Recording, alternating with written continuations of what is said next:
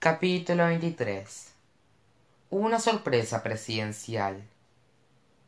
En la residencia número 1600 de la avenida pensilvania la presidenta catherine walker se despertó en medio de la noche luego de una extraña pesadilla.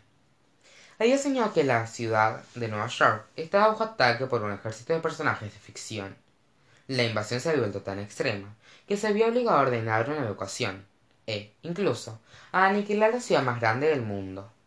La presidenta suspiró aliviada cuando comprendió que sólo había sido un sueño. Pero había algo increíblemente perturbador sobre lo real que se había sentido.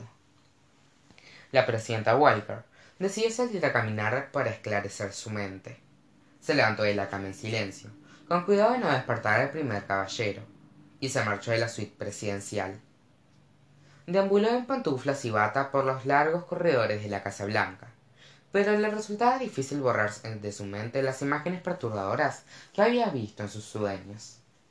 Lo que también le preocupaba era lo vacía que se veía la residencia de de la avenida pensilvania. Estaba acostumbrada a ver al servicio secreto y a los miembros del personal corriendo por los pasillos a todas horas de la noche pero por razones desconocidas para ella esta vez la casa blanca estaba completamente vacía.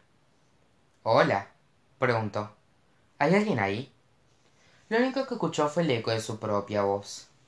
Buscó en la biblioteca en la sala del comedor del estado la sala de la recepción diplomática e incluso en el salón de las porcelanas pero no encontró a nadie. Finalmente oyó unos susurros y los siguió hacia el ala oeste las voces parecían provenir del despacho oval por lo que la presidenta abrió sutilmente la puerta para espiar en el interior. Vio a una joven atractiva sentada en el sofá y a un joven curioso revisando el escritorio presidencial. Connor qué estás haciendo preguntó la joven muchacha. Busco el botón rojo dijo. Qué botón rojo ya sabes el botón rojo presidencial repitió el joven como si fuera obvio. Es el que siempre hablan en las películas que dispara todas las armas todas las armas nucleares. Por qué lo vas a presionar preguntó la muchacha. Claro que no solo quiero ver. El joven se quedó congelado cuando vio a la presidenta parada en la puerta. La muchacha se quedó de pie e hizo una leve reverencia algo incómoda. El muchacho salió de atrás del escritorio y se paró a su lado. Qué están haciendo aquí preguntó la presidenta. Señora presidenta es un honor conocerla dijo la muchacha mi nombre es alex bailey y él es mi hermano connor encantado de conocerla señora. Saludó connor nuestros padres no lo mataron pero de todos modos es súper buena onda. La presidenta miró a los mellizos de pies a cabeza especialmente a alex. Un segundo los conozco dijo la presidenta. Ustedes están destruyendo la ciudad de nueva york en sueño. De hecho no fue un sueño explicó alex. Pero para dejar las cosas en claro me estaba me estaba controlando una terrible maldición y no podía comportarme como yo misma. Pero ya recuperé el control definitivamente por lo que no hay nada que temer. Por lo general soy una persona encantadora algo inmadura y de buenas modales. De hecho siempre creí que usted y yo podríamos ser amigas. Por más amigables que parecieran los mellizos la presidenta no estaba de humor para ser amigos. Me están diciendo que un ejército de personajes de ficción atacó a la ciudad de nueva york en la vida real preguntó sabe no hay nada mejor manera no hay una mejor manera de explicarlo así que solo diré que sí dijo connor. Pero el ejército ya desapareció la ciudad de nueva york ya está salvo y todo el mundo está durmiendo así que no hay nada de qué preocuparse. Pero por como lucía el rostro de la presidenta parecía no estar de acuerdo.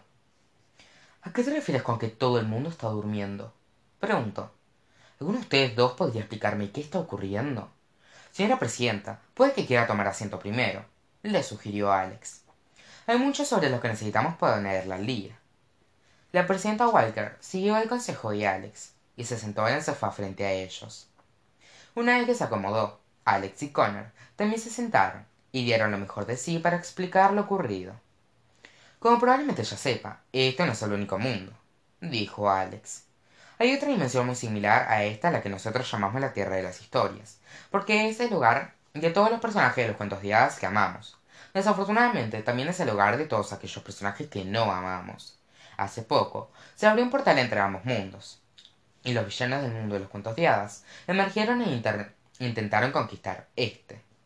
Una vez que derrotamos el ejército alex puso a todo el planeta a dormir para que limpiáramos todo el daño que habían causado añadió connor ha estado durmiendo por más de tiempo del que piensa cuánto tiempo dormí preguntó la presidenta.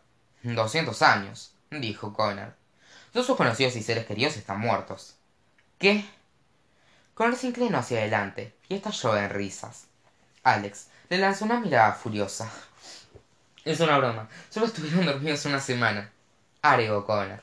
Lo siento tuve unos meses muy serios por lo que siempre que puedo hago bromas. La buena noticia es que nueva york volvió a la normalidad o bueno eh, a eso que era antes.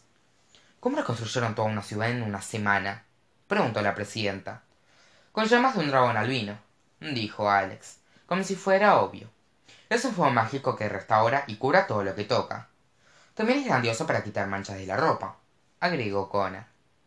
Cubrimos manhattan con las llamas y una vez que la ciudad se recuperó transferimos a todos los neoyorquinos de regreso a sus hogares. Esa parte tomó más tiempo dijo alex luego borramos todo el incidente de la memoria de todas las personas.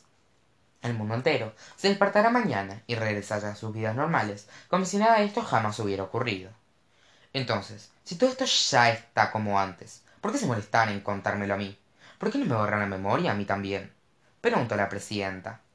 Porque necesitamos de su ayuda explicó alex. Desafortunadamente durante la batalla algunas brujas se escaparon. Creíamos que la mayoría de ellas se habían muerto pero cuando reconstruimos la ciudad sus restos ya no estaban. Una organización secreta conocida como las hermanas grimm aceptó rastrearlas. Aquí hay una lista de sus nombres su información de contacto y autorizaciones gubernamentales que necesitan para empezar. Alex le entregó una pila inmensa de papeles y la presidenta hojeó los documentos a toda prisa. Quiénes son las libros? preguntó. Ah son las nuevas reclutas de las hermanas grimm respondió connor las libros nos pidieron usar sus zapatos en lugar de sus nombres reales. Dicen que el gobierno le tenderá una trampa si divulgamos sus verdaderas identidades. Lo entendería si las conociera hay algo más añadió alex. Hice todo lo que pude para cerrarlo pero el puente entre los dos mundos vino para quedarse. Sin embargo logré sacarlo de la biblioteca pública de nueva york y colocarlo entre las páginas de este libro. Alex le entregó a la presidenta un libro grueso con una cubierta magenta el título estaba escrito en letras doradas. La tierra de las historias volumen 2 hay que mantener el libro cerrado o el puente reaparecerá le explicó. Descubrimos que probablemente era mejor dejarlo en la, con la presidenta de los estados unidos en lugar de dejarlo en la casa de nuestra madre. Tendrá que mantenerlo en un lugar seguro y tranquilo para que no termine en las manos equivocadas. Colóquelo junto al platillo volador de roswell dijo connor guiñándole un ojo por qué le confían esto a los estados unidos preguntó la presidenta. Yo puedo mantener este libro a salvo todo lo que quiera. Pero si el próximo presidente tiene una agenda distinta no podré detenerlo. Podemos cruzar ese puente cuando llegue el momento dijo alex. Debido a un fenómeno extraño. Nuestros mundos han colisionado y no creo que algo de esa magnitud haya ocurrido por accidente. Por lo que en lugar de seguir luchando con más secretos tal vez sea hora de permanecer unidos. Quién sabe puede que eso sea lo que los mundos han estado planeando desde el principio. Y por qué debería confiar en ustedes le preguntó la presidenta. Mencionaron que la maldición ya fue borrada pero cómo sé que ustedes dos no son un peligro para la seguridad nacional alex y connor se miraron y ambos estallaron en risas. Señora presidenta definitivamente somos un peligro para la, para la seguridad nacional dijo connor. Pero afortunadamente para usted nos tenemos el uno para el otro para mantener el equilibrio. No importa que tan lejos nos apartemos del camino siempre lo encontramos agregó alex. Así que puede contar con que nosotros haremos lo correcto. La presidenta walker cerró los ojos y lo frotó. Esta reunión había demostrado traer más información para digerir que las citas usuales. Aprecio que hayan venido hasta aquí pero necesitaré discutir esto con los jefes del estado mayor conjunto antes de poder comprometer a los estados unidos a semejante cuando la presidenta abrió los ojos los mellizos bailey. Ya no estaban por ningún lado. Miró alrededor del despacho oval pero se habían desvanecido en medio del aire. La presidenta soltó un suspiro profundo y miró hacia el libro magenta que tenía entre sus manos. Era una carga pesada por su peso y por la responsabilidad que conllevaba y yo pensaba que el sistema de salud sería mi mayor reto dijo